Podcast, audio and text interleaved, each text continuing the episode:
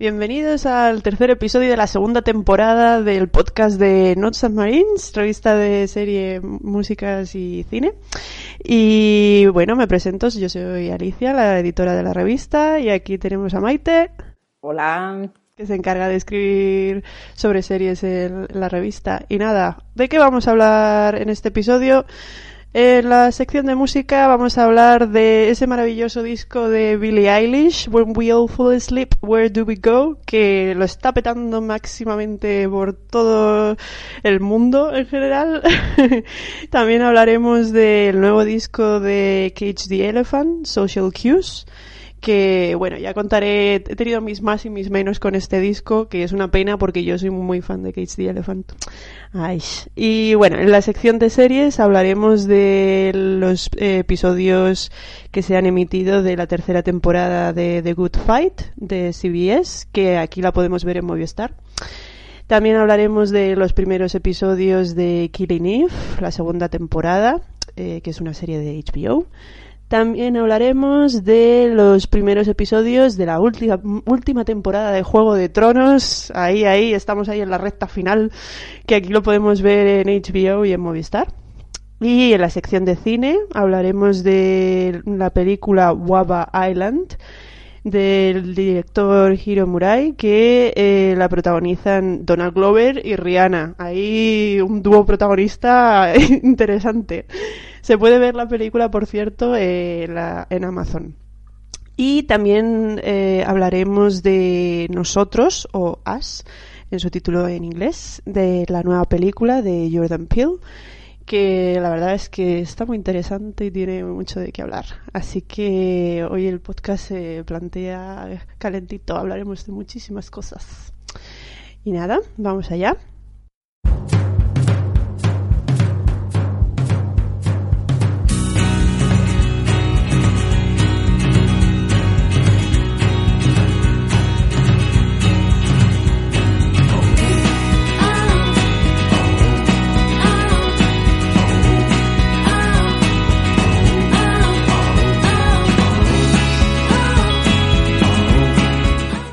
Y empezamos la sección de música hablando de el álbum debut de Billie Eilish, When We All Fall Asleep, Where Do We Go?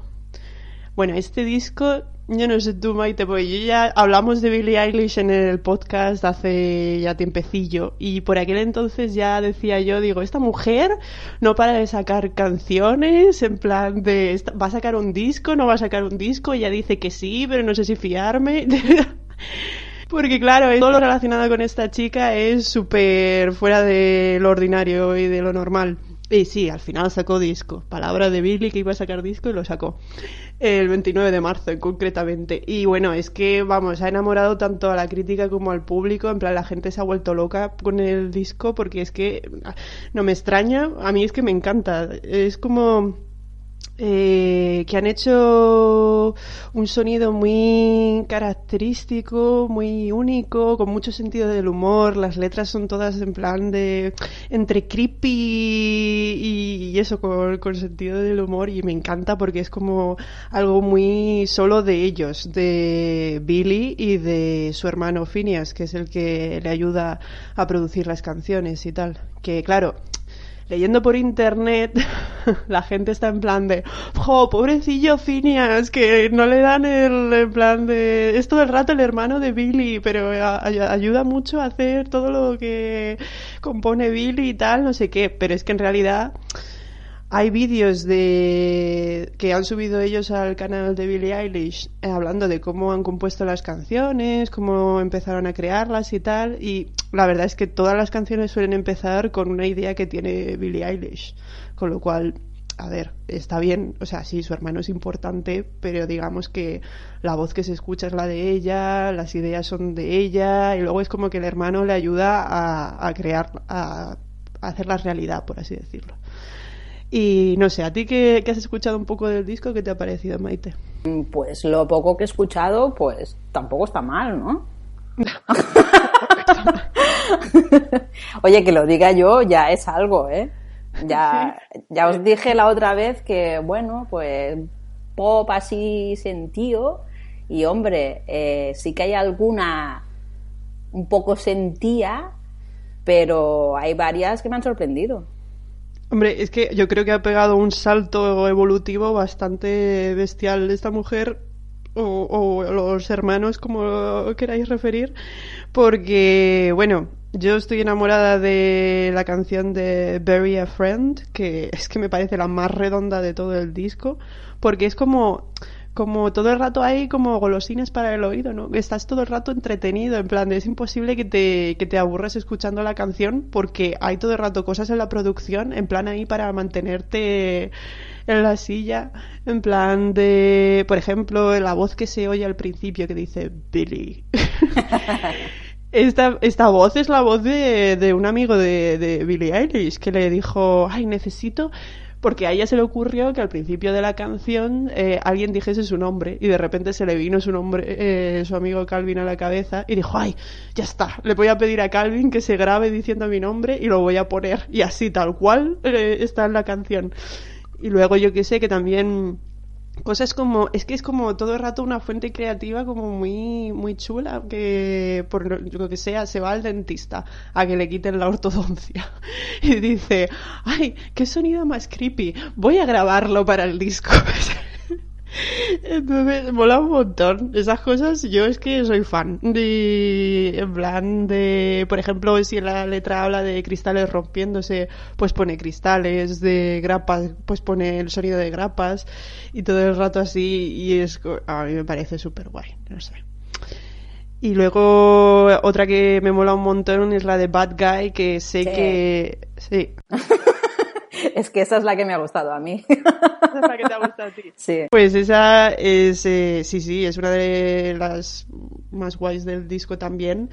Y no sé, me encanta cómo, cómo le dan su toque así particular a cosas típicas de, de las canciones pop. Por ejemplo, los chasquidos de dedos que son en plan súper típicos para dar ritmo a las canciones, en plan de sí, venga, tal.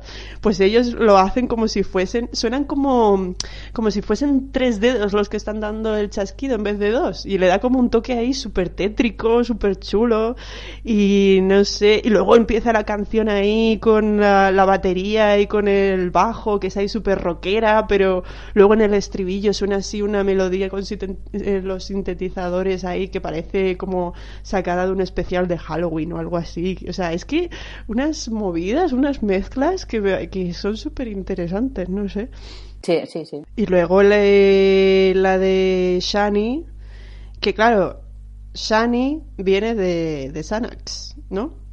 Entonces, eh, bueno, es como que es una especie de balada así un poco inquietante eh, que ella cuenta que tuvo la idea para esta canción después de salir con sus amigos una noche y ver que, bueno, esta chica tiene 17 años, ¿vale? Y decía que, se quedó súper sorprendida de cómo todos sus amigos se emborracharon hasta las cejas, vomitando y en plan ahí a lo bestia, y todos lo veían como algo súper normal.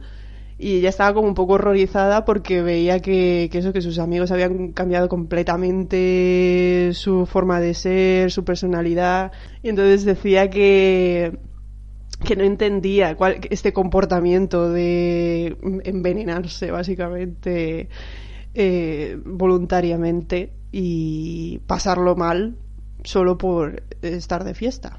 Y decía que, que, se había sentido muy sola y tal, tal. Y entonces este sentimiento así como de como de letargo, en plan de, de, Dios, quiero salir de aquí, se siente también mucho en la música, porque es como que la base de, del beat le suben el volumen ahí a tope y como que acaba arrastrando la voz y se, se escucha así como, pues eso, como, como si te inundase ese sentimiento de no puedo más, de, de, ansiedad total. Es que me parece que es muy... Quizá sea por esto de que la colaboración entre los dos hermanos es como que ella tiene las ideas y él lo, las plasma muy bien de, en la producción y yo creo que es por eso que, que al final se obtiene un sonido tan interesante en todo el disco, no sé, es muy, muy guay. Y, Y luego la canción esta de You Should See Me in a Crown, que había sacado hace un huevo de tiempo, que es así súper dura, súper hardcore. Esta canción sí que la has escuchado, ¿no? Sí, sí, sí, es que la estaba escuchando y he estado a punto de cambiarla porque, bueno, no sé, no me aportaba nada y de repente llega el estribillo y me he quedado, uy, ¿esto? O sea, el estribillo está genial. Bueno, el estribillo y luego lo vuelve a repetir hacia el final. Es que me gusta mucho el cambio de, el cambio de que hace con, con los sintetizadores. Hmm. O sea, es, no sé, me ha gustado le da como un rumbo distinto a la canción. Hacen mucho eso, en plan de cuando tú crees que la canción va a ir por un lado, de repente cambian, a lo mejor cambian el ritmo o cambian en plan de si era todo melódico, de repente te meten ahí sintetizadores a tope. Es como que es todo el rato cambios de direcciones para, para eso, para estar todo el rato con el oído entretenido y a mí me mola mucho eso. Pues, pues ahí me ha tenido, ¿eh? porque estaba a punto de, de saltar a la siguiente para decir next y, y claro, me he quedado ya ahí no, no, muy bien, muy bien. Está interesante. Además que la, la, frase esta de Should See Me in a Crown es de, de Sherlock, de la, de la serie de británica de Sherlock Holmes. La chica seriéfila, ¿no? Por lo que veo. Sí, sí, sí. es una frase que dice Moriarty, en plan, está hablando con, con Sherlock y le dice algo así como, hmm, si crees que como dice, está amenazándole en plan de que vamos que lo va que va a alcanzar ahí el poder máximo y que vamos que lo va a tener a sus pies. Y dice ay cariño deberías verme con una corona esa frase se le quedó en la cabeza en plan de que tenía que usarla y al final la acabó usando.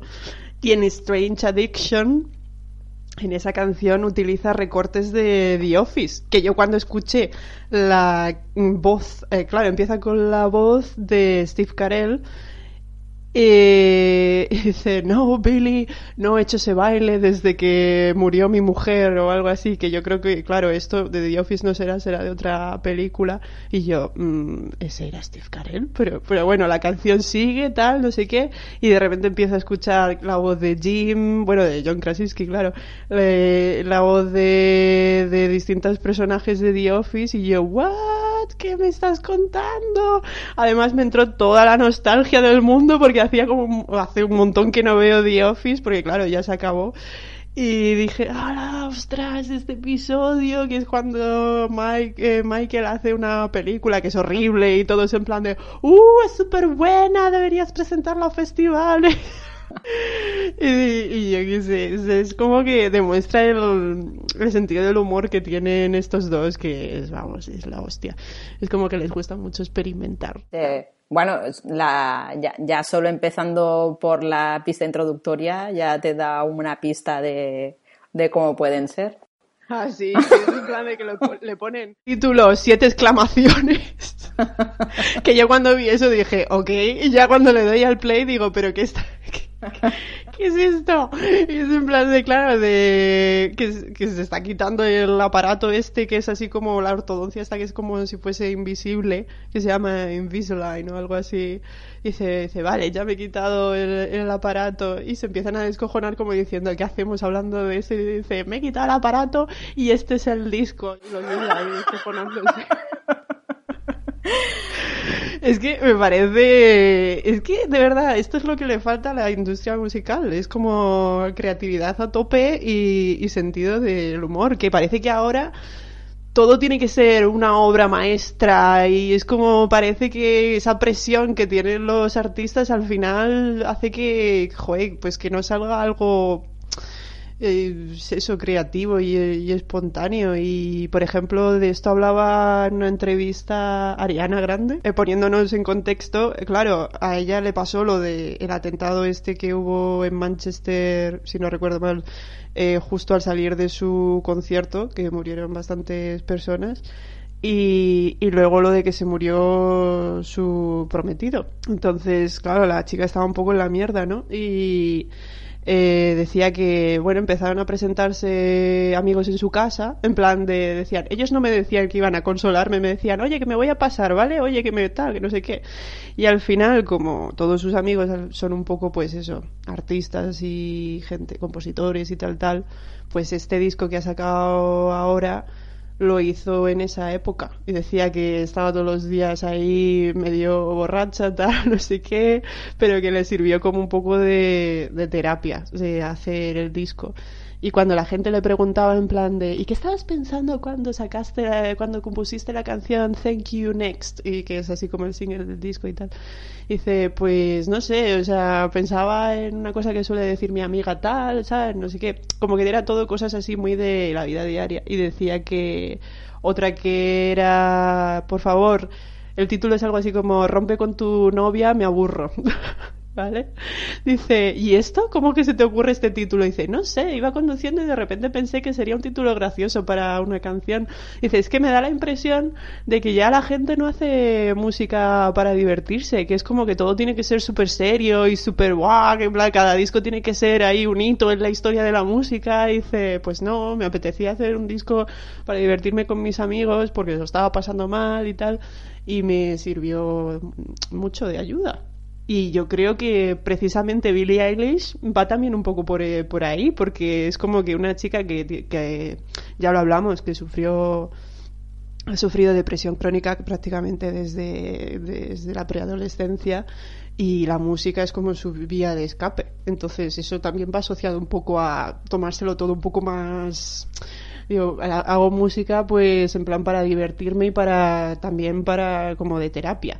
Entonces no piensas tanto en plan de no, es que esta canción tiene que ser la hostia, porque tal, no, la compones porque te sale así, ¿sabes? Pues a eso me refería. Sí, no, bueno, más que nada es eso, que, que hay mucha más creatividad de esta manera que no tan orientado a lo que el estudio quiere y el lado que ven vacío en el mercado y que ven que pueda dar el bombazo. Bueno, no sé, o sea, es, es un poco salir del marketing que tiene montada toda la industria en sí.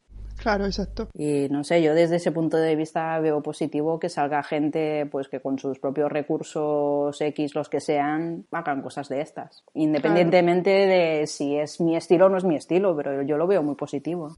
Claro, sí. De hecho, en una entrevista mm, que les hizo ahí súper larga para Apple Music, eh, Zane, este que antes eh, estaba en eh, la BBC Radio, que eso luego se pasó a la Apple Music, eh, decía que, dice, no sé si sois conscientes, les decía a los dos, a los hermanos O'Connell, no sé si sois conscientes de lo raro que es este momento, en plan de un artista nuevo que todo el mundo cree que está haciendo algo creativo y diferente y que no encaja en ninguna categoría y que, bueno, que está llamando mucho la atención y tal, y ellos en plan como diciendo, pues bueno, pues como que todo eso es un poco secundario, que es como que también la parte de la atención, no te creas tú que le gusta mucho a Billie Eilish, en plan de tanta, tanta atención. Es como que no es un, el tipo de persona que quiere estar en plan, pues eso, que hay bajo los focos todo el rato, que es una persona un poquito más discreta. Y claro, decía en plan de, pues a ver, mm, son las consecuencias, la fama, por así decirlo, son las consecuencias de, lo que hacemos, pero es tan positivo lo que me da la música que mm, eso pues como que lo puedo soportar. Yo el, disco de verdad lo recomiendo no mucho, muchísimo. O sea, es que me parece súper, eh, eso, súper creativo y original. Y si es verdad que hay canciones que recuerdan un poco a lo que ya había hecho Billie Eilish antes. Listen Before I Go, I Love You, todas estas suenan un poquito a lo que ya habíamos escuchado de Billie Eilish, pero el resto que, que hemos mencionado así unas pocas tienen cosas súper guays y diferentes. Y seguimos con el nuevo disco de Cage the Elephant, Social Cues. A ver, yo con Cage the Elephant tengo una historia muy bonita porque y la quiero contar. quiero confesarla aquí. No, eh, en el en el Mad Cool de 2017 eh, actuaron Cage the Elephant y eh, fue un directo mm, de estos que te enamoran del grupo. O sea, es tan genial eso de ver eh, por primera vez a un grupo en directo y que te enamoren en plan de una manera que dices, eh, me he vuelto fan absoluta en este momento de esta gente, en concreto de, del cantante de Matt Schultz o algo así se, se llama. Es que el, el apellido que tiene es complicado. S-C-H-U-L-T-Z se escribe.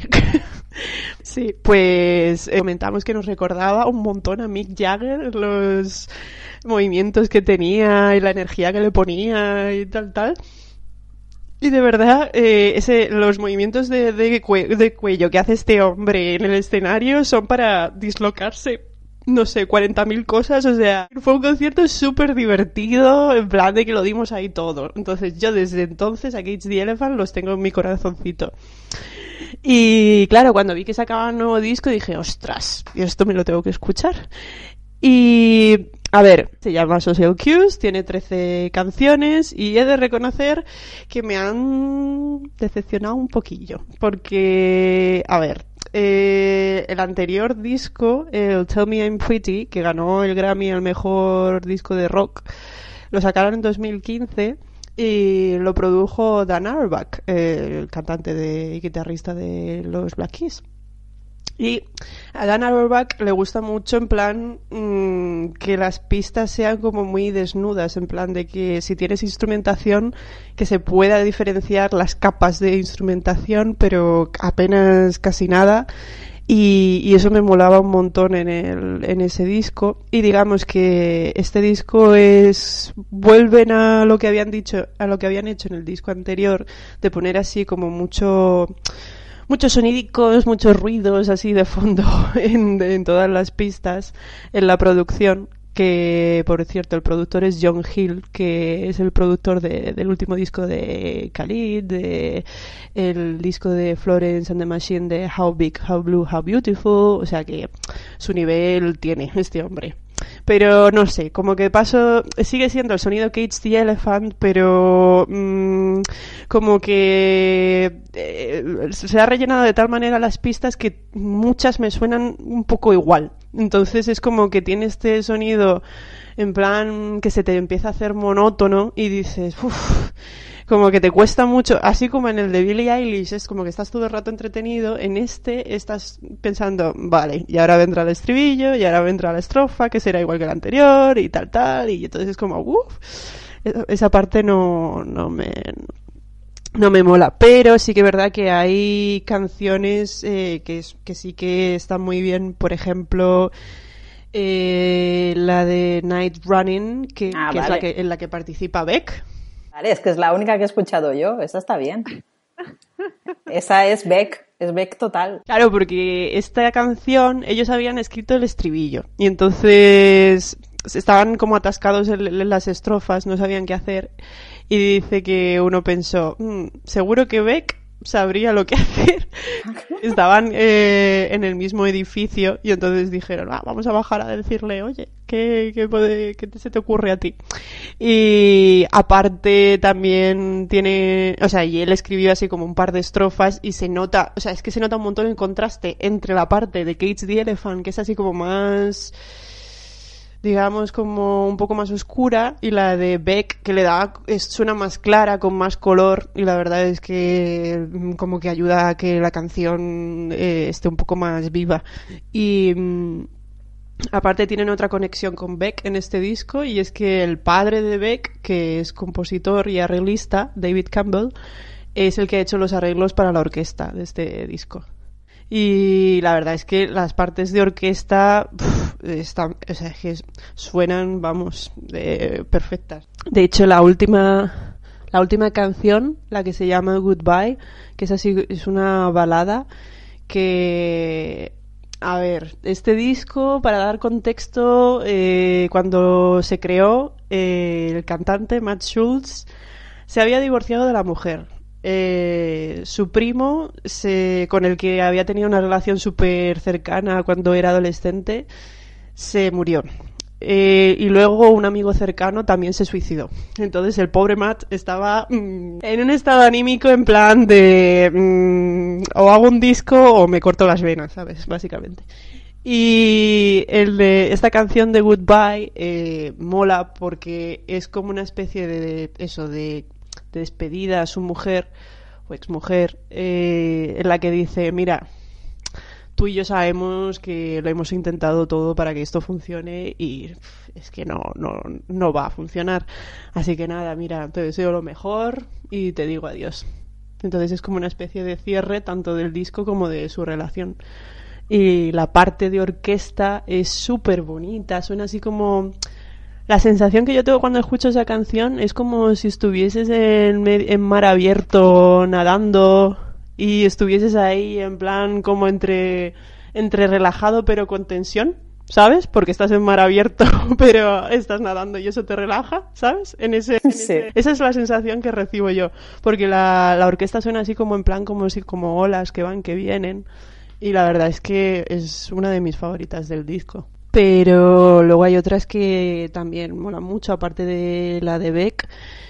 Eh, por ejemplo, el single, por así del disco, eh, Ready to Let Go, que tiene un videoclip súper raro, que lo ha dirigido el propio Matt, porque este chico ha dirigido un montón de videoclips del, del grupo. Y como la canción eh, la empezó a componer cuando viajó a Pompeya con su mujer.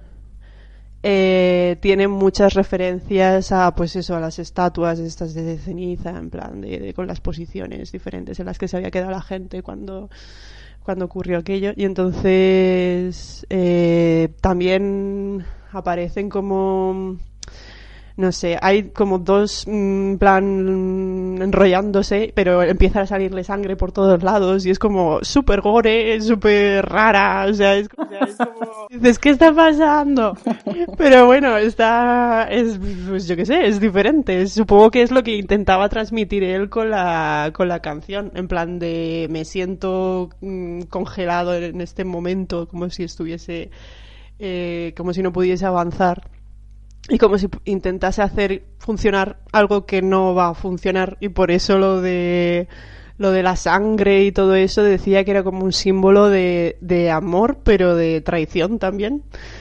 Y de, pues pues eso en plan de como si ya no besas a alguien sino que lo muerdes y sale sangre sabes es como una cosa ahí súper visceral sabes el videoclip. Y interesante pero sí, sí, esta canción eh, está bastante bien. Y no sé, el resto de canciones para mí son como... No es que sean malas, es que es como todo el mismo sonido y suena súper reiterativo.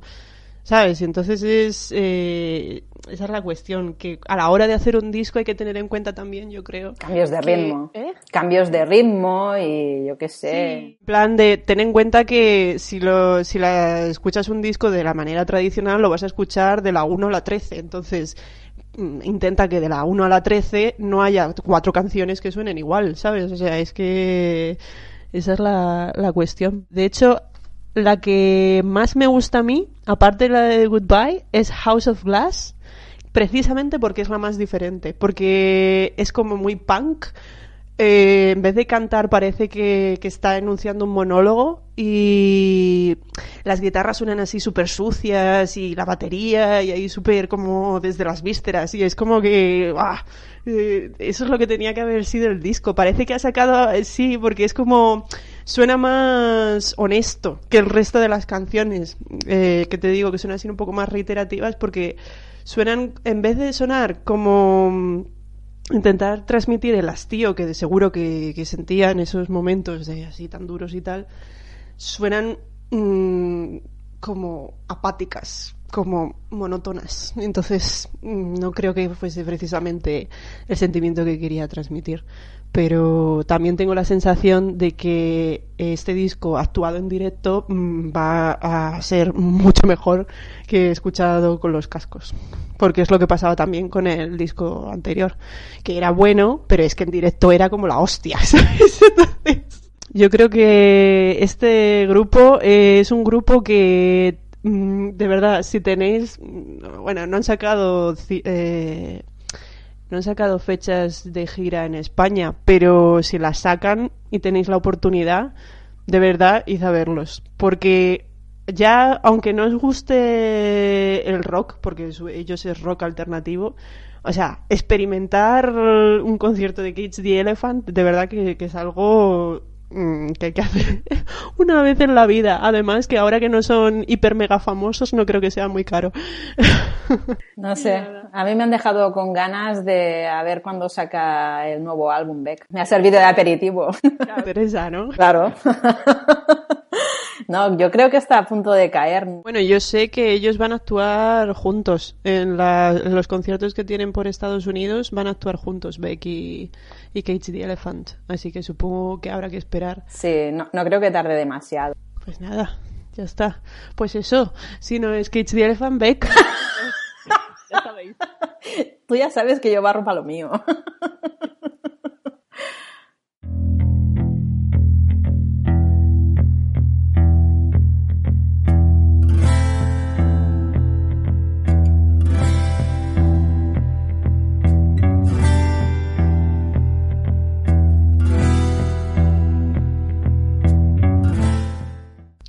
empezamos la sección de series hablando de la tercera temporada de The Good Fight. Que bueno, mm, Maite y yo hemos visto hasta el séptimo episodio, ¿verdad? Sí, sí, hasta el séptimo. Y, y nada, vamos a comentar así un poco qué nos ha parecido en general, intentando no hacer spoilers para no eh, eh, estropeároslo a nadie que esté viendo la serie. Y a ver, Maite, ¿qué, qué podríamos comentar un poco así en general? Yo lo que tengo más, lo que más me ha sobresaltado es que en eh, la temporada anterior Maya era un personaje mm, bastante importante porque, bueno, su trama con su, todo su padre y todas sus movidas fue bastante importante y ahora en esta temporada se la han quitado en medio como en los primeros episodios y si es verdad que cuando se cuando se va el personaje pensé, ay, qué lástima que se va porque aparte la actriz como que me cae bien y tal.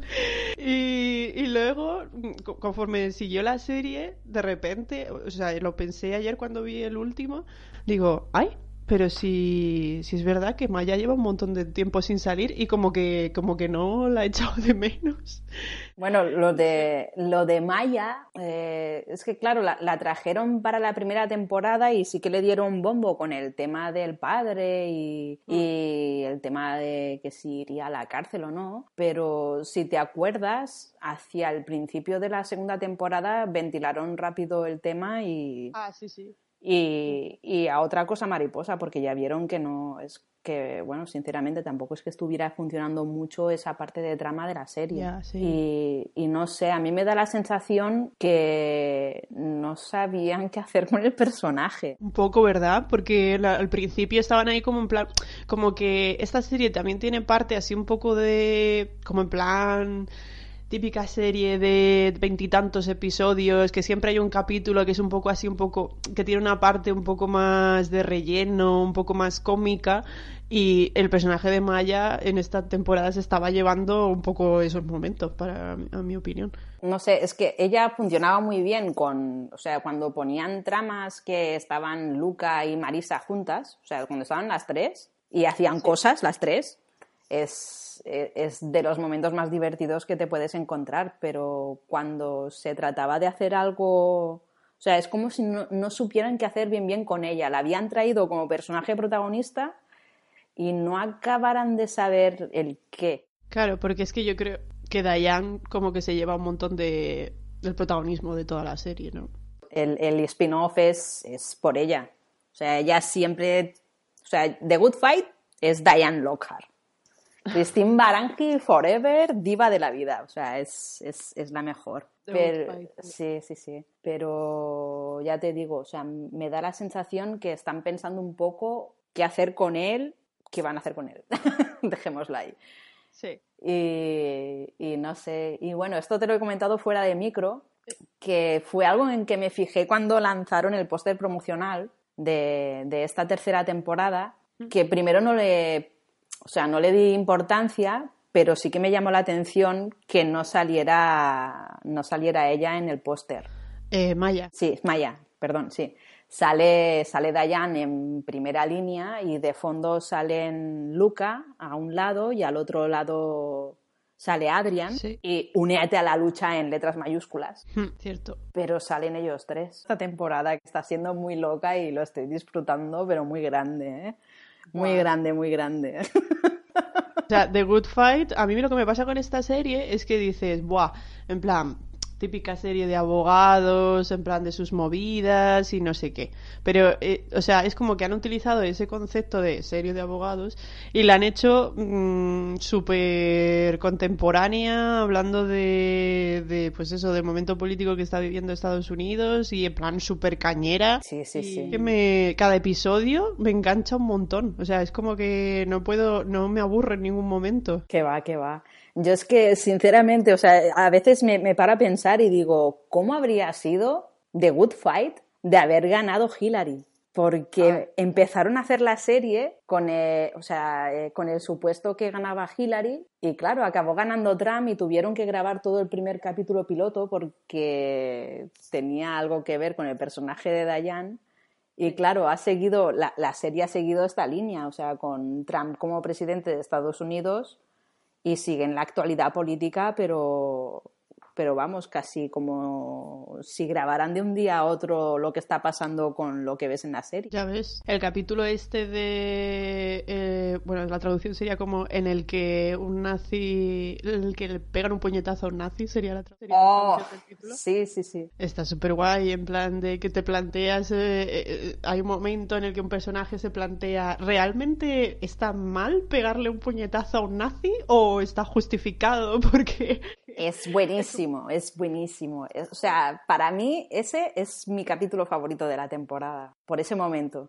ya, sí, está bastante guay. Que no vamos a comentar un poco más por eso, por no hacer spoilers. Bueno, Pero podemos, que- podemos decir el nombre del personaje. Sí. Claro. Es Jay. Gran revelación. Es Jay. Jay, gracias, o sea, bueno, esto lo puse por Twitter. Jay, gracias, eh, The Wood Fight, ahí, has- o sea, es que es el mejor, el mejor. Es el que dice las cosas claritas. Sí. No sé, fue un, fue un, esto no lo habían hecho en, en la serie hasta ahora, ¿eh? Ha ¿El sido qué? el que hablara de esta manera el personaje, esto no lo habían hecho hasta ahora. Rompe la cuarta pared y Exacto. está hablándole a la cámara. Y, y no sé, esta, esta temporada, a ver, es, está siendo muy loca Sí. porque no tiene nada que ver con, bueno, no sé, con el rumbo que más o menos había estado tomando, pero no sé, yo lo estoy disfrutando muchísimo porque, o sea, es, es igual de loca que los tiempos en los que vivimos, o sea, es... Sí. es- es una pasada. No sé, una, una de las cosas con las que me estoy riendo muchísimo son con los, con los clips que están apareciendo en cada uno de los capítulos, Ah, ya, en plan explicación de conceptos. en plan de explicación de conceptos, pero bueno, en el último capítulo no era tanto un concepto como Ah, la ya. explicación de un clip que no podían poner por derechos de autor. O sea, yo ahí me reí.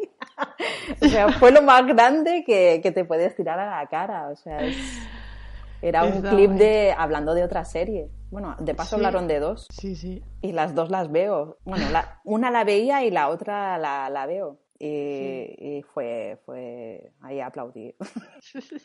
Bueno, y otro personaje que es como súper protagonista esta temporada es Roland Blam. Sí, sí, sí, sí. Em, eh, está interpretado por Michael Sheen, que tú veías Master of Sex. Sí, sí, la veía. Vale, vale. Pues bueno, el señor, el señor Master. Ya, como que no tiene mucho que ver, bueno, no tiene nada que ver el personaje que hace aquí con el que hacía en la, en la otra serie. Pero no sé, está bien el. O sea, me, me gusta que esté ahí incordiando dentro, de, dentro del bufete. O sea, Sí, es, es un poco la representación de. Bueno, es como si tuvieran a Trump metido ahí dentro. Utiliza las mismas estratagemas y, y joder, y vemos, vemos un poco como les da un poco de la inyección de, de lo que necesitan los personajes para, para acabar de... Sí, como para tomar decisiones. Sí, Eh, sí, sí. Aparte también, eh, no sé, me gusta que se hayan tocado, o sea, se han tocado como muchos temas de actualidad, aparte de la política, pues el acoso sexual en un trabajo y, no sé, por ejemplo, con Luca, eh, las mujeres eh, embarazadas o con niños que, que trabajan, en plan de cómo compaginar eh, una cosa con otra y este de hecho me gustó mucho un momento de reflexión que tenía ella en plan de eh, nunca imaginé que sería este tipo de mujer que quiere estar todo el rato con su hijo y que es como su primer instinto pasar todo su tiempo con su hijo y no querer ir a trabajar. Pero luego eh, piensa, realmente yo puedo ser mucho mejor que el que supuestamente le van a encargar este trabajo en vez de a mí, entonces eso me puede y tal. No sé, como que te hacen reflexiones. Es como que The Good Fight no es tanto no es, que sigan tanto una trama de principio a fin en la temporada, sino que lo que hacen es eso, intentar hacer comentario social todo, todo el rato sobre pues eso, lo que está pasando hoy en día. Y yo creo que eso la hace que sea tan interesante la, la serie. No, igualmente, yo, yo creo que algo pasará con, con el club de lectura al que se ha unido Dayan porque tiene, tiene mucho que ver con el únete a la lucha. Sí. Que yo no sé si te acordarás o si alguien que nos esté escuchando, si ve la serie, si se acordará del final de la, de la segunda temporada. Su personaje ya tuvo un primer aviso con tal y como iba el tema, que si quería que la cosa cambiara tendría que actuar. Sí. Y, y yo creo que un poco lo vamos a ver por ahí. Yo no sé hasta qué punto llegará Dayan eh, a nivel de, entrar dentro del juego y, mancharse. Sí, echarse las manos. Sí, con el club, pero ya vemos que, que está ahí, como, como en el póster, está en primera línea. O sea que. Sí, que por otra parte vamos, eh, súper a favor de que hayan dejado todo lo que es la línea narrativa con el marido, porque estaba yo ya un poco hasta, hasta aquí del, marido y de, en plan de, uy, me estará engañando, no me estará engañando, que es en plan de, uff, qué, aburrimiento, por favor. No, no. parece, parece que han decidido ir a por todas y, y yo qué sé, a ver, como que, no sé, la, crítica los quiere. La temporada está ya, o sea, han renovado la serie ya para otra, para otra cuarta temporada, así que esto puede ser una locura. No sé, porque el año 2020, claro, yo imagino, claro, esto no va a coincidir, es que en 2020 es cuando son las elecciones para ver qué pasa con Trump. Sí. O sea que la cuarta temporada yo sinceramente no sé qué va a pasar. Como siga unida al Club de la Lucha Ay, perdón, al club de lectura, perdón. El club de la lucha, sí, bueno, es como una variación del club de la lucha. Sí, si juntamos la serie con el club de lectura, pero es que sinceramente me está recordando un montón a otra serie que no sé si alguien que nos escuche la vio, eh, Dietland, que fue una serie de, de IMC que aquí se pudo ver a través de Amazon yo no lo he visto. Pues la, protagonista eh, acababa uniéndose a un grupo, entre comillas, terrorista de mujeres que atentaban, bueno, perpetraban atentados contra hombres que habían agredido a mujeres, violado y se, se, se, reunían en, pues eso, en sótanos de edificios de forma secreta, sin que nadie lo supiera y me recuerdo un poco a este club de lectura en el que está Dayan. Que bueno, que, que Dayan no está sola. Ahora estos, estos últimos días la hemos visto con su otra compañera de, eh, asociada del bufete, con Liz. Sí. Que este personaje tampoco te creas tú que me apasiona. No sé. ¿No? Ah, pues a mí me gustó el cambio. Sí. Es que claro, ahora no recuerdo el nombre del personaje de la primera temporada, la, otra asociada que había. Ese personaje sí que estaba más en pegote, era también una mujer. Se fue a la competencia y entró Liz Reddick como hija del, antiguo socio. Mm. Y hombre, le han dado también un peso. Ahora, al principio de esta tercera temporada, con el primer capítulo, le han dado un. O sea, le dieron un buen fondo. Sí, sí, desde luego, sí, sí, sí, para la serie es importante, pero no sé, es como que, nada, que no me resulta así muy atrayente, así como Lucas sí que me parece un personaje muy interesante y Dayan y tal, ella como que se me queda un poco Marisa. Y Marisa, sí, sí, sí. Marisa está ahí siempre para dar el toque humorístico o cantar. Marisa, Marisa genial. O sea, es, es, otro de los personajes que se vino. A ver, era simplemente un personaje recurrente en The Good Wife, pero ya, ya los que sí que veíamos The Good Wife la, la conocemos de allí, que era la hija de Eli Gold, y cuando salía ya ya prometía su personaje. Que a todo esto, hablando de The Good Wife, hubo movida con Juliana Margulis y The Good Fight, ¿no? Madre mía, esta, esta, mujer tiene ganas de salir en los titulares por cualquier cosa. Eh, yo de verdad que cuando leí me quedé, venga, hasta luego, señora. Eh...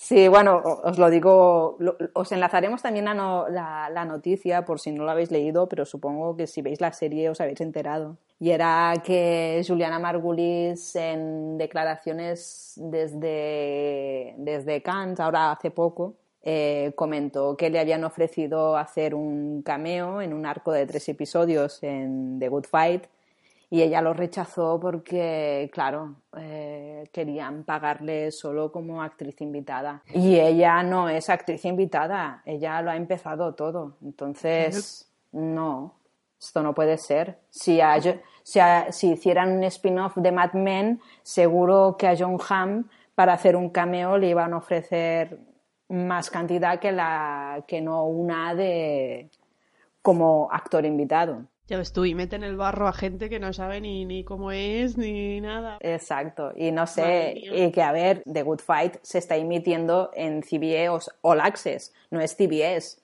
no hay tanto dinero, o sea, y que, hombre, que te llaman para actriz invitada, no eres la protagonista de la serie. Mira, de verdad, que... La gente que se lo tiene muy subidito. Que, que se acueste, que yo no la necesito en esta serie. Sí, sí, sí, o sea, yo como seguidora de los King desde los inicios de The Good Wife, The Good Fight es mucho mejor. O sea, es que nos hemos deshecho por fin de, de la gran esposa esta.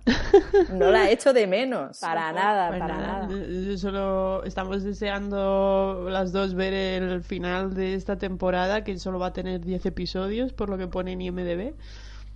Y no podemos hacer nada más que recomendarla, porque es eso, aparte de que es súper entretenida de ver, eh, te hace reflexionar y vamos, si nosotros siendo de aquí eh, nos hace replantearnos cosas, no me quiero imaginar ya a los estadounidenses que están hablando todo el rato de, actualidad de Estados Unidos.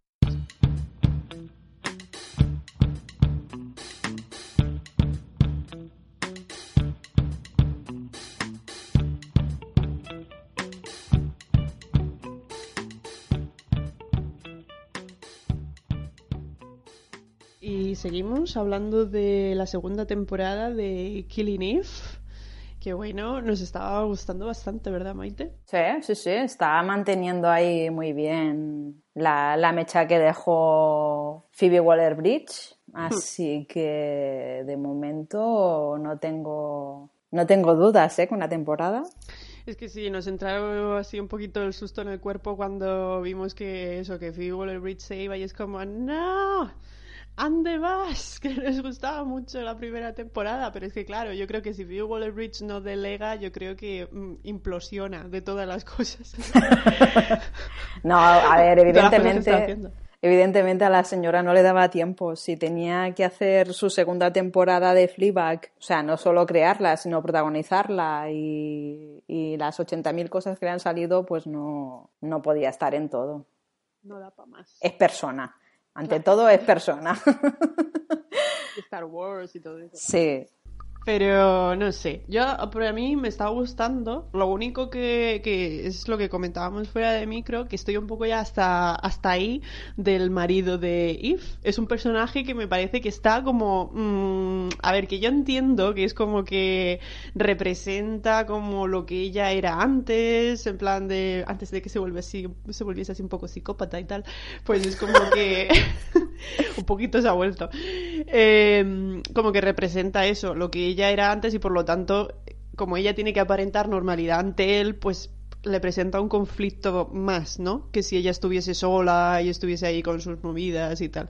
Pero joder, o sea, si tengo que ver otra vez al marido en plan súper, eh, en plan, eh, eh, no, no histérico, pero en plan de cada vez que pasa algo, en plan de, mira lo buen marido que soy, que estoy siendo súper paciente, aunque me hayas plantado aquí esta situación, en plan de, yo quiero de vuelta a mi mujer, y es como, por el amor de Dios, implosiona ya y vete de esa casa, porque es que no puedo verte más la cara. Vamos a poner un poco en situación a, a la gente para dónde, en qué punto de la temporada estamos y quién es la showrunner y cómo está todo el tema. Sí, bueno, pero yo esto lo tenía que soltar.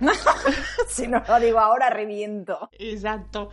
Nada, nada, si hemos visto ya todos los episodios que se han emitido hasta ahora, que claro, será uno más cuando se escuche este podcast. Cuatro, hemos visto hasta el cuarto episodio. Sí, y digamos que es un buen punto para comentar porque sin hacer spoilers es como que se ha avanzado la nueva trama que se ha iniciado eh, en esta serie. Eh, no estamos eh, en un punto muerto, estamos ahí en un punto de. en un giro en el que esto puede tomar bastante interesante. Sí. Y bueno, estamos viendo. Sí, es verdad que me gustó mucho que el inicio empezase justo después del final de la temporada anterior. Sí, eso fue lo mejor, o sea, cuando te pone en medio de la pantalla 30 segundos después. Yo, es que ahí aplaudí. Bueno, ya lo sabía que iba, que a ser así porque lo habían anunciado, pero es que, claro, es qué, va a pasar con, una y qué va a pasar con la otra. Claro, y es que es, yo qué sé, y muy valiente eso, porque lo, lo fácil habría sido en plan de un año después. y tú, no. No, no, no. Y no sé, y desde aquí eh, veo que está bastante callada Emerald Fennell, que es la nueva showrunner, porque hasta ahora no he visto ningún artículo de entrevista de ella. Hmm. Supongo que también se lo tienen un poco guardado para que la gente no se alarme si no se ha enterado que Phoebe Waller-Bridge ya no es la showrunner. Pero hasta ahora el nivel de qué va a pasar, qué va a pasar, lo sigue teniendo y, sigue estando emocionante. Y tanto por el personaje de Eve como Villanelle, eh, claro, estás deseando que se vuelvan a encontrar, o sea, están volviendo a jugar un poco con nosotros con el hecho de qué va a pasar cuando se vean. me gusta mucho, me gusta mucho, o sea, es, eh, están jugando al mismo juego pero de otra manera, porque ellas, ellas ya se conocen. Pero claro, después de lo ocurrido al final de la primera temporada, era un poco saber el qué. Aparte estamos, yo creo, explorando un poco el lado oscuro de, de en, este, en esta temporada. Porque el de Villanel obviamente ya lo conocíamos. Sí, sí, la, la, que está yendo, dijéramos, al lado oscuro es, es Que de hecho yo creo que si vez estamos explorando un poco el lado más humano de Villanel eh, que, que en la temporada anterior, porque siempre, bueno, tiene, pues eso, se supone que es una psicópata y no siente no siente emociones cuando pues cuando mata a la gente y tal. O sea lo único que le emociona así un poquillo era como en plan decía ella en plan de cuando ver que cuando mata a alguien ver cómo la vida se le escapa de los ojos, ¿no? Eso es lo único que le, que le emocionaba en esta vida. Y entonces ahora estamos viendo un poco un poco de más emociones y tal en ella, que eso también es interesante. Sí, sobre todo cuando sabe que no está siendo el centro de, atención. O sea, el, hecho, el hecho de no ser el centro de atención, eso le está molestando bastante. Me gusta, me gusta mucho. Claro, porque hay un, sin hacer spoilers, digamos que hay como un nuevo personaje que ha entrado en juego en eh, la vida de Ify de, de la serie, claro. Entonces eso es como que a Villanelle le pone un, un poquito nerviosa.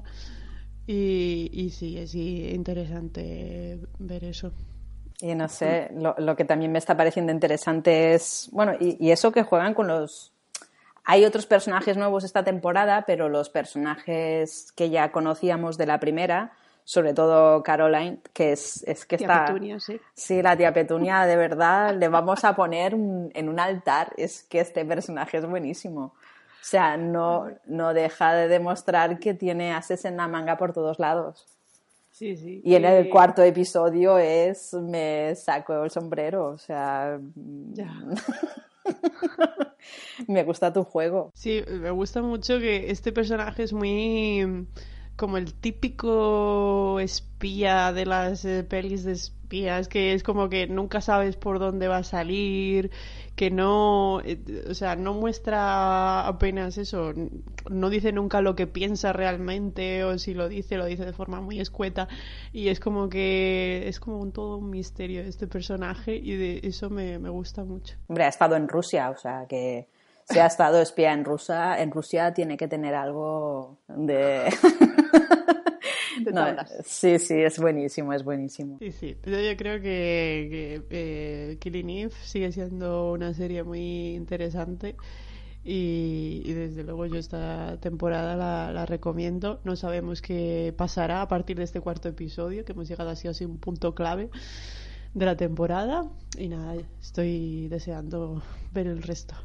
Y a nivel musical sigue igual, me, me gusta, o sea, siguen siguen colaborando evidentemente David Holmes con sus scores del grupo Unloved y bueno y, y, Christine Grips que es la supervisora musical hmm. que, que, claro o sea no, no, deja de ser la misma serie que habíamos estado viendo hasta ahora sí sí aparte aunque se haya cambiado el showrunner sigue siendo Killing Eve. Sí, no, y a ver, y Phoebe sigue estando en, como productora ejecutiva, o sea que ella está ligada a la serie, pero no, que por lo, por lo que leí, porque esta semana han anunciado que la han renovado por una tercera temporada, pero creo que han anunciado que será otra la showrunner de la, de la tercera. O sea, quieren hacer un poco que cada temporada sea una nueva showrunner o nuevo showrunner para seguir la serie. Bueno, pues así se mantiene interesante.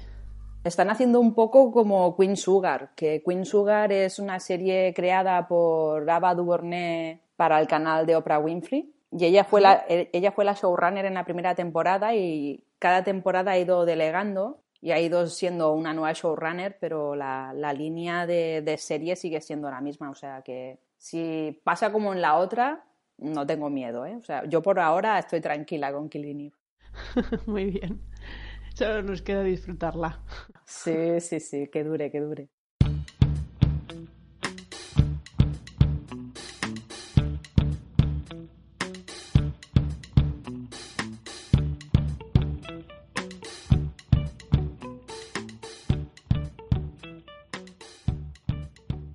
Bueno, ahora vamos a hablar de los primeros episodios, los dos primeros episodios de la última temporada de Juego de Tronos hablaremos haciendo spoilers, lo avisamos, porque básicamente cuando se emita este podcast ya se habrá emitido por lo menos el tercer episodio, con lo cual esto ya spoiler no es.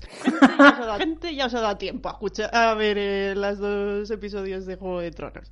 No sé, yo, yo creo que todo el mundo ve Juego de Tronos y ya habrán visto ya los dos episodios. Pero por si acaso sí. Pues eso. Entonces, a ver, yo principalmente lo que más me como me pareció un poco más cutre, por así decirlo, de, estos dos episodios que estamos viendo, fue el, el final de la, del segundo episodio, con esa escena entre John y Danny que parecía sacada de una telenovela, en plan de, no es posible, sí, sí lo es, en mi fuero interno sé que es, o algo así, decía en plan de, yo sé que es cierto, y es como, por el amor de Dios, esto parece, vamos, no sé, cualquier telenovela, es que, en fin, no sé. Pero a ver, supongo que ese, ese momento tenía que estar, obviamente. Hombre, claro, a ver, eh, comunicarle que son tío y sobrino se lo tenía que decir, pero bueno, no sé, yo es que el segundo capítulo me lo pasé tan bien que, ya, que cuando me lo has dicho tú fuera de micro me he quedado, ah, pero esto pasó en el segundo capítulo, no pasó en el primero. no, no, en el, en el primero se lo dicen a él, claro. Sí, sí, no sé. Mm, yo es que principalmente lo que me ocurre con Jon Snow y con Daenerys son los actores. O sea, mm, cuando, cuando hay de por medio algún otro personaje, algún otro actor con más fondo, no, no se nota tanto, pero cuando están ellos dos solos, es que no me acaba la cosa de convencer. ¿No te gustan como actores? No, no, no sé, no. Les falta un algo. Y, y, bueno, y si tengo que quedarme con alguno, me quedo con Daenerys. Pero es que Jon Snow le falta un poco ahí. Yo me he vuelto, o sea, nunca me ha gustado ese personaje porque me parecía súper soso, pero esta temporada me estaba gustando, o sea, la, temporada anterior y esta me está gustando un poco más porque parece que tiene un poco más de sangre en las venas. No sé, yo, yo es que solo pido que no los dejen solos. que les pongan a alguien más en medio porque... Bueno, tranquila, nos hemos eh, quedado en plan como al borde de la batalla campal que se va a armar, o sea que no creo que pase mucho tiempo solo. Eso me jodió más. Fue en plan de, eh, ¿en serio me estás dejando en plan justo al... Es como, Dios que obviamente lo tienen que hacer, pero es como todo un capítulo sobre reencuentros y tal, tal, y te dejan ahí al bordecico de, de la batalla con los caminantes blancos. No sé, yo, yo sí que necesitaba, o sea, yo, he agradecido los reencuentros porque, o sea, tenía ganas de verlos. Sí, hombre, pasar tenían que pasar. Sí, pero, o sea, y me gustó más el segundo capítulo que el primero.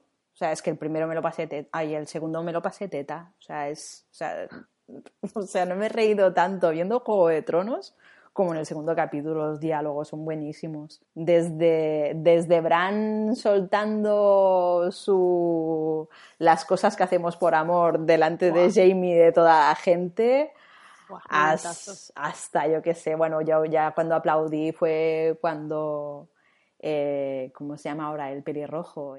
Tormund. Hostia, es que entre que cuando empezó la temporada no estaba segura si estaba vivo o no y todo lo que ha dicho, o sea, no sabía que necesitaba tanto la historia de por qué lo llaman mata gigantes. es que de verdad que, que no me puede reír más con eso. Es muy bueno. Y las caras de todos en plan de, en serio. es un extra el hombre. Y, bueno, y, el resto con, con Brian y la reunión de los, de, los dos hermanos Lannister, porque también hacía tiempo que no los veíamos a los dos juntos. Sí, a Tyrion y a Jamie. y a Cersei, a Cersei sí que la hemos dejado en, por su lado ahí en el castillo esperando los elefantes. Yo quería elefantes. Pero mis elefantes. Soy fan. Bueno, aparte me, me hacía mucha gracia los memes por, por Twitter de Bran como acosador oficial de todo, toda la gente de Juego de Tronos. mires donde mires, está ahí mirándote. Estoy esperando a un amigo. Eso fue lo mejor en el primer capítulo hacia el final, cuando, cuando le soltó a Sam que estaba esperando a un amigo y estaba esperando a Jamie.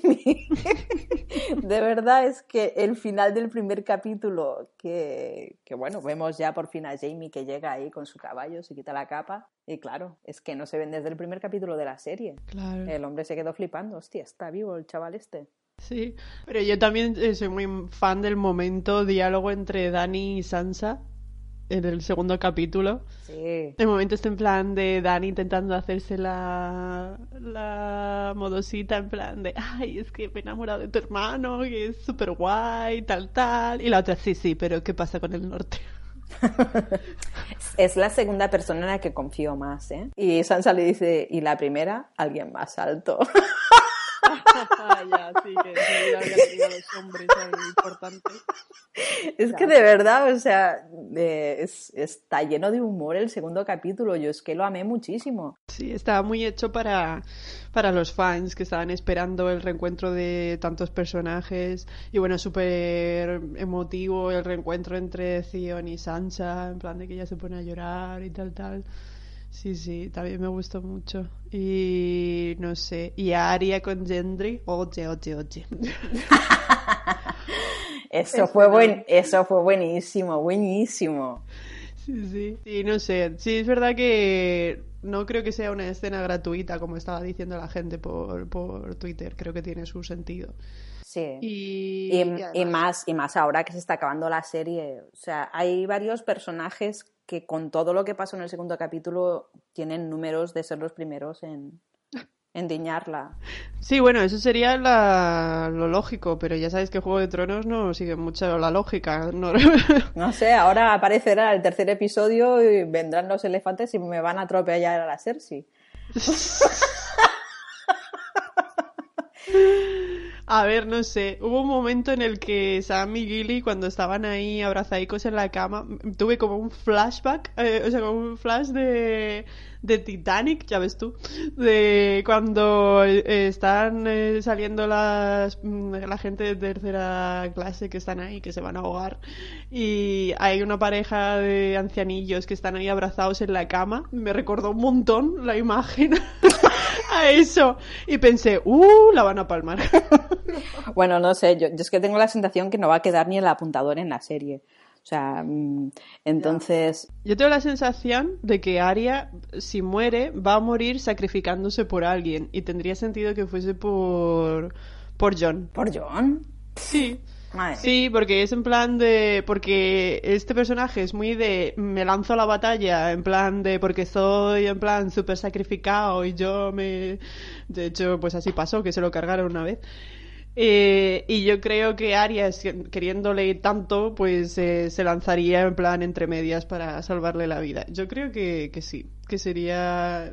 O sea, si yo tuviese que escoger un final para Aria, escogería ese, porque nos querían mostrar a Aria como una persona en plan de que ya se había olvidado totalmente de, de cómo era antes, que ahora es súper fría, que tal. Y ahora la estoy viendo como que como que al llegar otra vez a casa, como que está recuperando un montón esa parte emotiva hmm. que tenía y personal y tal. Y yo creo que algo va a pasar con Aria relacionado con esto. En plan de la vamos a ver sufrir de alguna manera, ya sea palmándola por alguien o, en plan de viendo cómo muere alguien de su familia. Y no sé, Sansa es un poco en plan... Yo, yo la, veo, yo la veo más sacrificándose por Sansa que por, por John. ¿Sí? ¿Tú crees que la, quiere más a ella? Yo creo, yo creo que sí. O sea, más, que nada porque ha mostrado un cambio de. Incluso el mismo John se, se, sorprendió en el primer capítulo cuando le dijo. Mm, sí, me está diciendo en serio que ella es la más lista. Mm, mm". Ajá, ya. Eh, y ya lo vimos en la, en la séptima temporada, eh, cómo son capaces de interaccionar la una con la otra y estar en la misma onda cuando, cuando pasó lo que pasó con Meñique.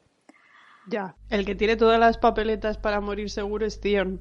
Porque nada más ofrecerse a, proteger a Bran, dije, ¡uh! Ya está. Ese momento de silencio, en plan, todos afirmando, como diciendo, sí, sí, ok, puedes encargarte tú, es en plan de, ok, acordamos que la palmas. sí, bueno, ese también. Es que tampoco es un personaje que le tenga demasiada estima. Entonces. No, pero es como. Yo creo que va a pasar. Me da la sensación. Como Juego de Tronos no sigue la lógica de las series normales, va a pasar que van a sobrevivir personajes que no son tan queridos y van a morir personajes más importantillos. Porque también así ya no se plantea, por ejemplo, ahora está el debate de quién debería ser eh, rey o reina de los siete, eh, de los siete reinos, eh, Dani o John, porque los dos tienen derecho al trono. Entonces, ¿sabes? No sé, yo lo que he visto a lo largo de la serie es, es todo este juego del peso de que si la tradición dice esto. Eh, entonces eh, familias como, como la Stark, mm. en la que el peso de la tradición ha sido tan importante y han sido tan machacones con el peso de la tradición, sinceramente espero que implosionen. que para los que os escucháis, aquí tenemos una fan ferviente de Cersei. Eh, sí, pero a ver, yo ya, esto, si queréis pruebas, eh, me remito al artículo colaborativo que hicimos toda la gente de la revista. Yo ya ahí ya hice un pequeño inciso, eh, ahí se acaba de, se acaba de la ecuación a Arya y a Sansa, mm. pero al resto de los Stark, vamos para comer aparte. Tampoco queda mucho.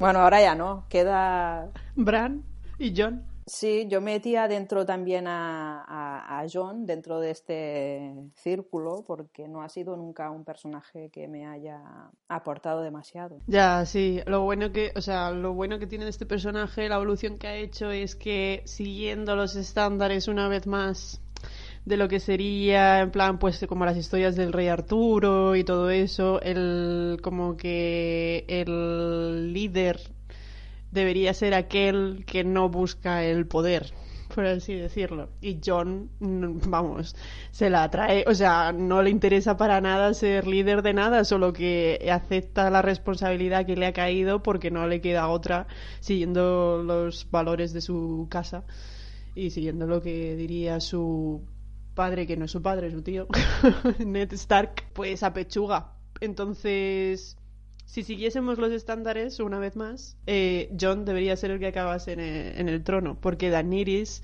tiene esa ambición por el poder, que es lo que ha hecho que este personaje tenga un poco de sentido a lo largo de todas estas temporadas, y es lo que puede que acabe con ella, porque si es verdad que parece que en, estas dos en estos dos episodios se ha intentado hacer como hincapié en lo que hace de Daenerys, lo que hace que no sea quizás la mejor opción para eh, reina de, los siete reinos, porque está como muy obsesionada con el trono. De hecho, ya lo dice por ahí en plan de lo único que me ha mantenido, de, el único deseo que he tenido desde mi nacimiento es ser eh, gobernadora de los siete reinos y tal, tal.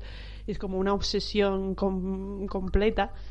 Y sin embargo luego tienes a, John que es como en plan de, pues me ha caído todo esto así encima y es como, pues yo lo acepto, me resigno y lo acepto, pero no estoy interesado para nada. Entonces... No sé, yo, yo eh, teniendo en cuenta cómo va la historia, ¿no crees tú que esto de los del trono no es un poco el MacGuffin de la serie?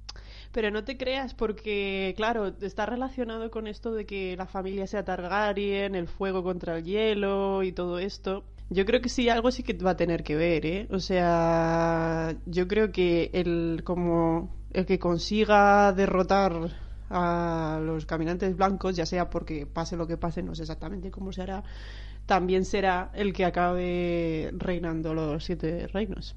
Bueno, a ver, a ver qué queda de los siete reinos, no es por nada, pero tienen un eh, tienen un dragón también, o sea, yo es que no sé qué va a pasar en los próximos cuatro capítulos, pero los dragones vuelan. Ya, sí, como, a ver, yo supongo que el dragón este acabará yendo a perseguir a Cersei y a todos sus eh, secuaces, porque si no Cersei se queda fuera de la ecuación en esta batalla, ¿no? Se queda como en plan ahí porque está como bastante distancia del norte. bueno, eh, ella está esperando a que se maten todos arriba y ella está abajo esperando. Pero por si no, no es interesante para nosotros como espectadores, claro. Si se tira ahí esperando en plan de, bueno, pues aquí estamos.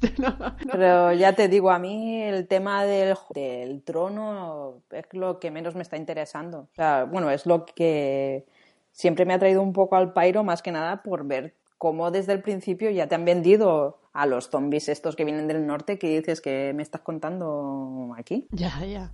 Por eso también, yo qué sé, por eso también es interesante el personaje de John, porque es el que dice, cuando le dicen, ya no eres rey del norte, y el otro en plan de, ¿y qué tendrá eso que ver ahora? cuando dice en plan de, da igual cómo me llaméis, que lo importante es que vienen aquí los zombies y nos van a, se nos vamos, nos van a matar a todos, es lo, da, va a dar igual qué título tenga. Entonces por eso, no sé. Eh, también puede ser, es, que es eso, nunca se sabe. Seguro, pase lo que pase, seguro que el final de Juego de Tronos va a ser súper polémico, en plan de que a unos lo van, le va a encantar y a otros lo van a odiar, como el de Perdidos. Y bueno, pues nada, estamos deseando ver el siguiente episodio, que va a ser dentro de poquito, y, ya nos comentáis eh, qué, qué os ha parecido a vosotros.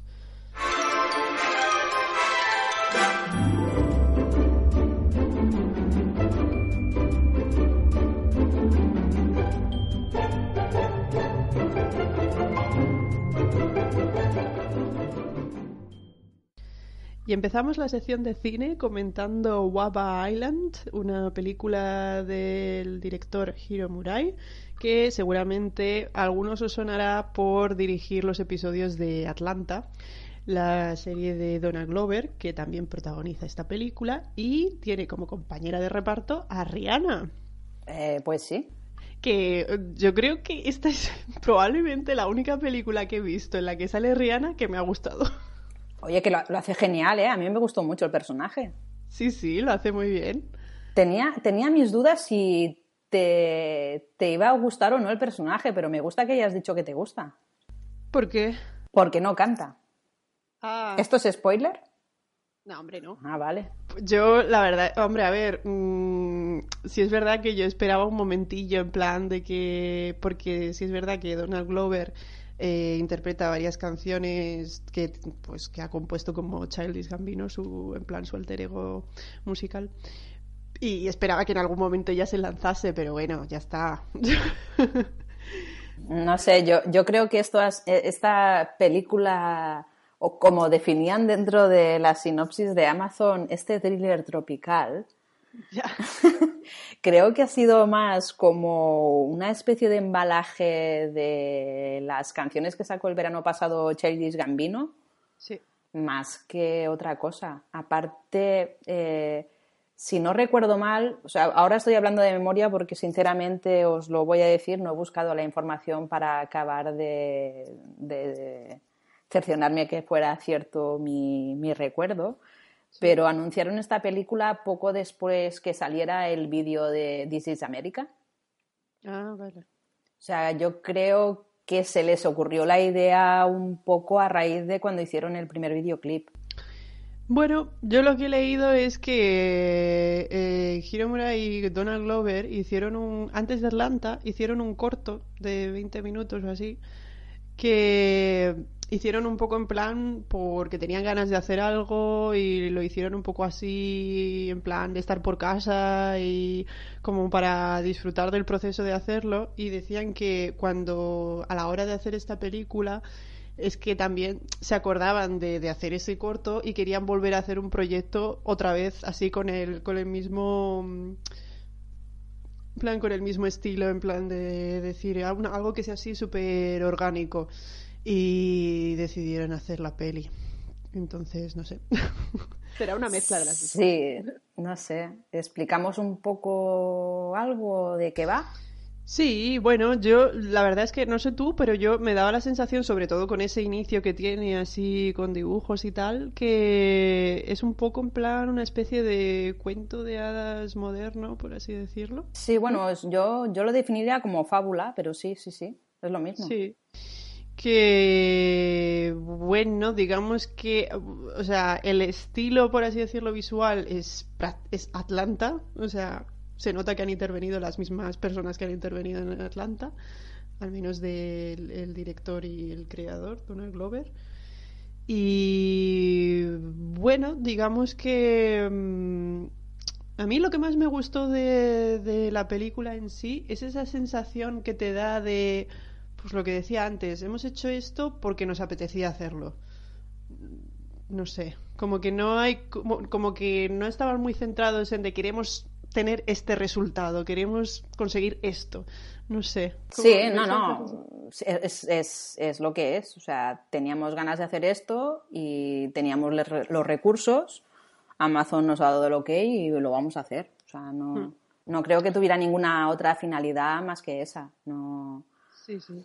Y bueno, y, la historia en sí, pues tampoco tiene mucho, mucho intríngulis. O sea, por, por explicar la sinopsis un poco, por si alguien no ha visto la película, que es, o sea, el protagonista es, es Donald Glover, que interpreta eh, al personaje de Denny Maroon, que es un músico local de la isla de Guava, que está decidido a organizar un festival para los habitantes de la isla para que lo disfruten, pero el señor jefe totalitario que hay en la isla, que se llama Red, eh, pues está decidido a que no a que no lo haga porque eso supondría una distracción en su en su industria que tiene montada con todos los habitantes.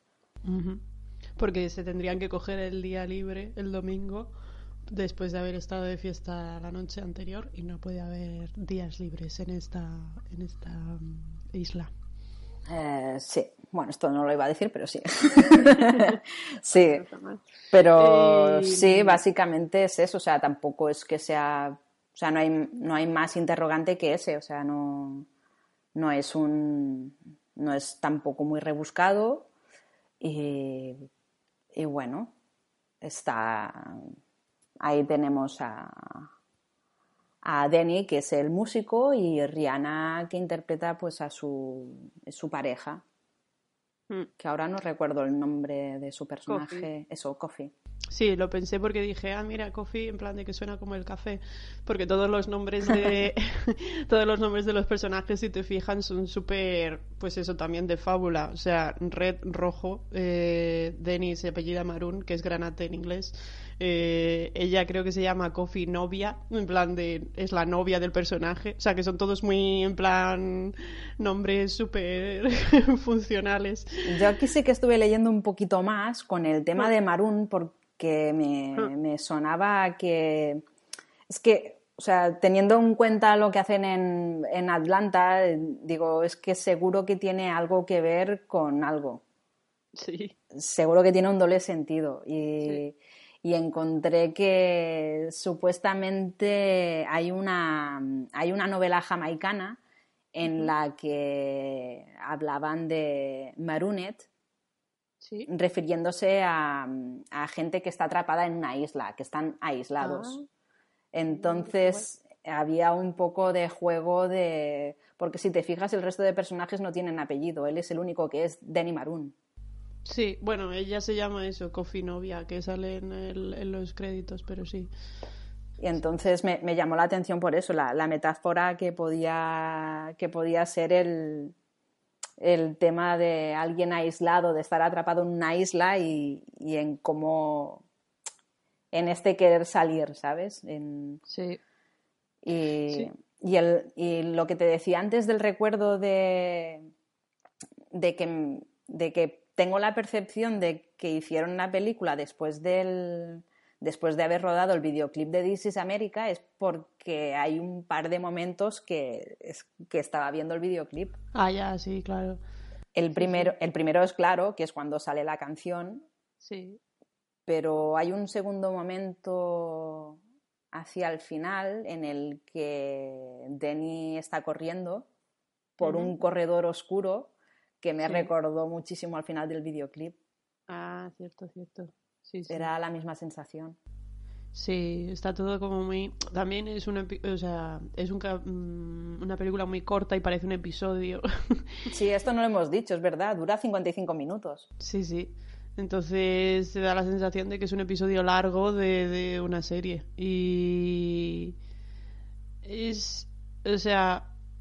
Es que me gusta Donald Glover, me gusta su estilo porque es como en plan de...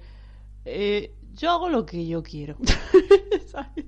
Sí, ¿eh? Yo, porque puedo. Entonces, me apetece hacer esto y me apetece hacerlo con esta gente. Entonces, también cuando tienes esa actitud, te salen cosas que, bueno, que no harías normalmente y que pueden ser bastante interesantes y que, no sé, o sea, bueno, que añaden color un poco a, a tu eh, carrera creativa y que, yo qué sé, es que entre lo de ser actor, eh, creador, eh, y luego eh, cantante o rapero, eh, yo creo que este, vamos, es que este hombre hace, o sea, puede hacer cualquier cosa. Sí. o sea, No sé, a nivel. Lo que sí que a lo mejor me quedó a mí flojito, si era su intención intentar dar un poquito de mensaje, que, que ya te digo que lo he dejado un poco aparte, o sea, me parece bien a nivel de envoltorio musical, pero a nivel de mensaje sí que parece que quiera dar un poco como de lectura eh, anticapitalista, un poco suavecita. O sea, es que se me ha quedado eso suavecito un poco. que, que le, que le aplaudo el. Le aplaudo el hecho de, de querer hacerlo, pero sí, bueno. al, al ser fábula es lo que me ha descolorido un poco. Ha quedado un poco utópico ahí, ¿sabes? Ah, ya. Esto de, esto de hablar sin spoilers no puedo, pero eh, es, es, es básicamente eso. Ya, sí, bueno. Es como. Es que es eso, es que tampoco podemos decir mucho, pero digamos que.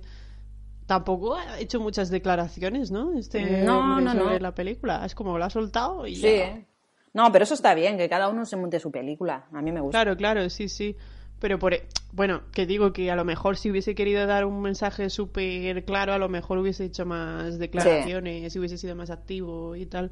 Pero bueno, yo creo que Donald Glover es así, es en plan de yo hago el contenido que me sale y luego pues la gente que opine lo que quiera. Sí, cuando hizo el videoclip de This is America, que estaba rodando Star Wars, cuando lo estaban terminando, se lo enseñó a sus compañeros de casting y Phoebe Waller-Bridge decía que había flipado muchísimo. Estábamos todos, estábamos todos flipando en plan de, pero Donald, en plan de, ¿qué has hecho? Tal. Y él estaba como diciendo, ah, pues no sé, no pensaba que fuese tan bueno. Mola, mola. No sé qué movida se monta en la cabeza, pero yo- se, se- se creía que el videoclip de This is America era algo normal. Pues no sé. Así es que no, eh, no sé. Yo creo que la película es algo que, pues mira, que si no tenéis nada que ver, pues es una cosa así interesante de ver. Va- es eso, no llega a una hora y, y bueno, eh, le pega mucho estar en Amazon, la verdad. Y, y nada, yo creo que es algo interesantillo. Y si queréis ver a Rihanna siendo actriz en plan de verdad, pues mira, vedla.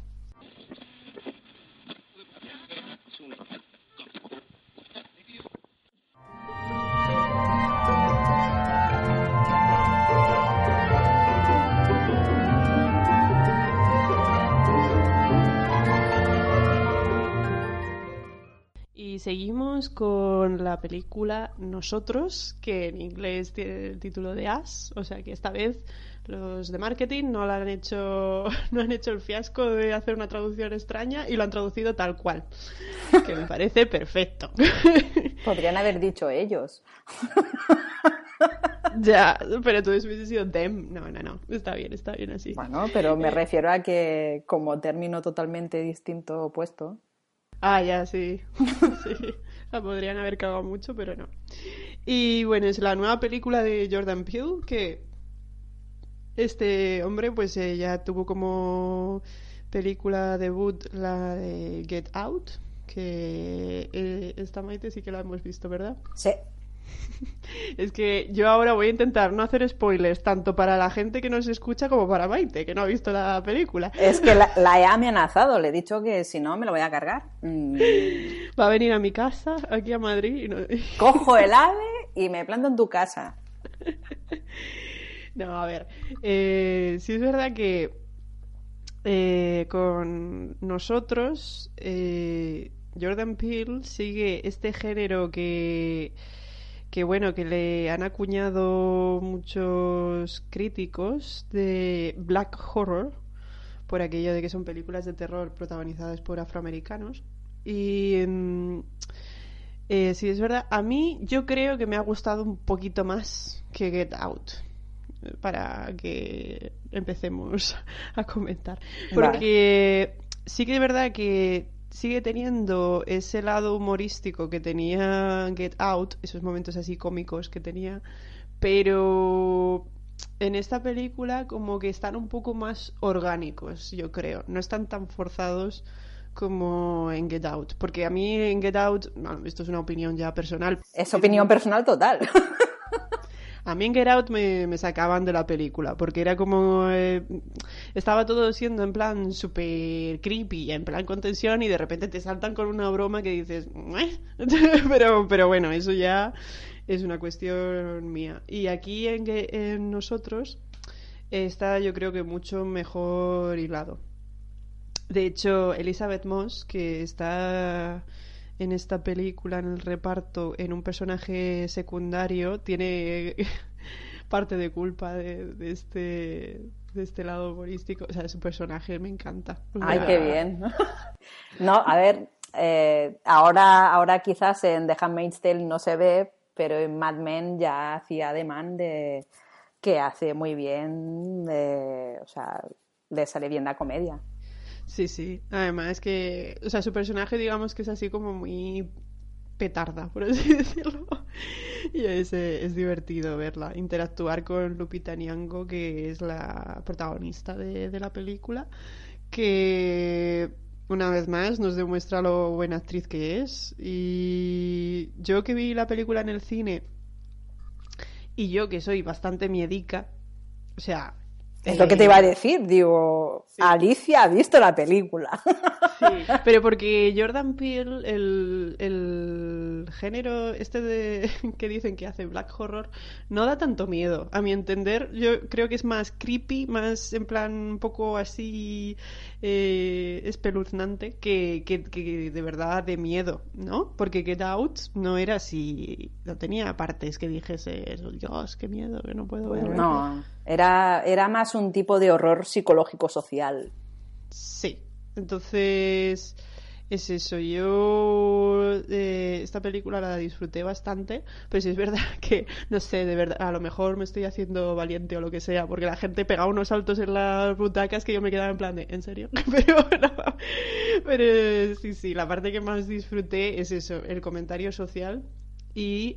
Eh, técnicamente, o sea, la parte técnica me gustó muchísimo la fotografía, está muy, o sea, que está muy bien hecha, hay mm, como el 80% de los planos que salen en la película ves que están hechos con una intención, en plan de visualmente te transmiten pues eso, una simbología que luego además es importante para la línea narrativa, o sea que es como muy de funciona como subtexto visual y la verdad es que no sé, eso es de agradecer. O sea, gente que eh, en sí es sorprendente porque esta película no dirías que es una película de autor, pero sí que lo es, porque ves todo el rato la visión de Jordan Peele de...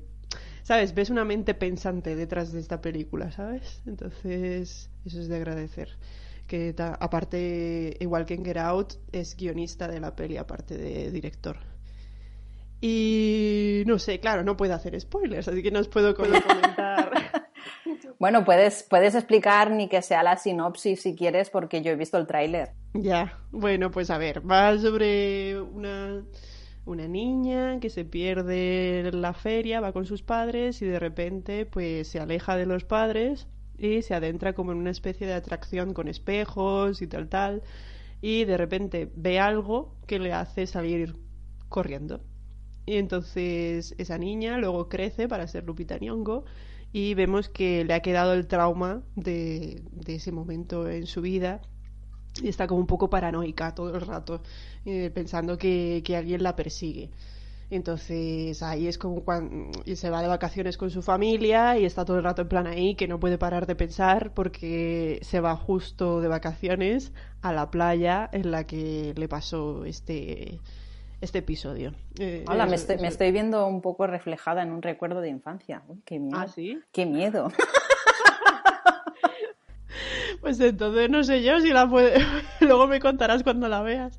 No, a ver, no, no, es un recuerdo muy, muy de esto que tenga, pero me lo han explicado, que me. como que me perdí al volver del agua. me quedé, mm, ¿dónde está mi familia? Pero luego te encontraste. Sí, sí, me encontré y me encontraron. No, no, me, me, tenían localizada, era yo que estaba empanada. Ah. Pero bueno, tenía cuatro años, yo qué sé. Ay, qué bueno. Ah, pues ahora tengo más ganas de verla. pues sí, la verdad es que, a ver, eh, si es verdad que vuelve a ser comentario social, la parte de terror es un símbolo así muy fuerte de, que hace función de comentario social, pero sí es verdad que, bueno, la película luego toma un giro, que hay gente que, que está de acuerdo y que le gusta, y hay gente que le parece un poco ya en plan súper enrevesado. Entonces, este es el, el punto más polémico de la película, que no puedo comentar, claro, pero que ya cuando la veáis me podéis decir si, si os ha gustado o no. A mí... Mm, A mí, en un principio, no me gustó cuando la estaba viendo, pero luego después, cuando ya salí del cine y empecé a reflexionar y tal, mm, en realidad, eh, sí, porque no me gustó porque no me parecía consecuente con lo que nos había enseñado durante toda la película, pero luego reflexionando dije, bueno, en realidad sí que ha sido consecuente, he sido yo la que no he prestado atención, ¿sabes? Entonces, bueno, yo creo que, que cuanto menos es interesante y original, que eso la verdad se agradece no que sea original el concepto, digamos, eh, narrativo en el que se basa, que es bastante antiguo, pero sí que el giro que le da Jordan Peele me parece que es bastante original. Porque, a ver, las historias, todas, o sea, todo se ha contado ya, eso está claro. O sea, todo el mundo se basa en, cosas de, pues sí, que mitos griegos y cosas, etcétera, que, ya se han contado y que ya conocemos todos, pero la cosa está en lo que tú le, le añadas, en el giro que le, que le hagas para que sea algo diferente. Y yo creo que en eso Jordan Peele es muy interesante como guionista y como director también me parece muy guay y las cosas que hace con su director de fotografía me parece, la verdad, muy interesantes. Así que yo es una peli que, recomiendo. Además, si sois médicas como yo, también la recomiendo porque no. no da miedo de decir, Dios, voy a salir traumatizada de aquí, sino que es eso, un poquito de cosas así que dan un poco de repelús, pero se puede aguantar. Y eso. Muy bien. Nada, yo eh, no hago más que, que recomendarlo.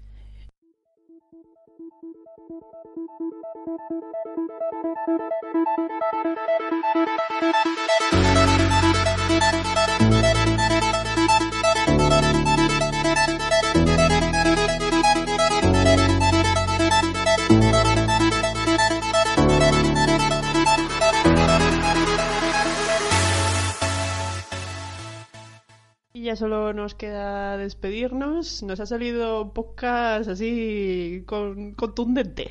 Sí, no sé, a ver, supongo que habrá que meter tijera un poco por ahí. Bueno, ya veremos, pero la verdad es que no queríamos dejar pasar para nada tanto tiempo como la última vez y teníamos muchas ganas de grabar. Y como siempre, a mí solo me queda agradeceros a todos los que nos eh, seguís escuchando y eh, os sigue pareciendo interesante todo lo que contamos. Y por favor, hacernos comentarios en Twitter con el hashtag podcastNS. En Facebook también estamos. En la propia web, en el artículo del podcast también os podéis dejar comentarios. Y, y nada, tú Maite, ¿tienes algo que decir? Pues nada, que gracias por escuchar nuestros nuestros tejemanejes aquí con, nuestras historias, porque, bueno, no sé, yo me lo paso bien grabando, pero no sé si... no sé si hay alguien más que lo disfrute escuchándolo. Que sí, hombre, que sí. Escuchar para sufrir no puede ser. Hoy, hoy hay chicha, ¿eh? Hoy hay chicha de la buena en todos los apartados y bueno, no sé, espero que lo disfrutéis. Y nada, pues como siempre, un beso y un abrazo.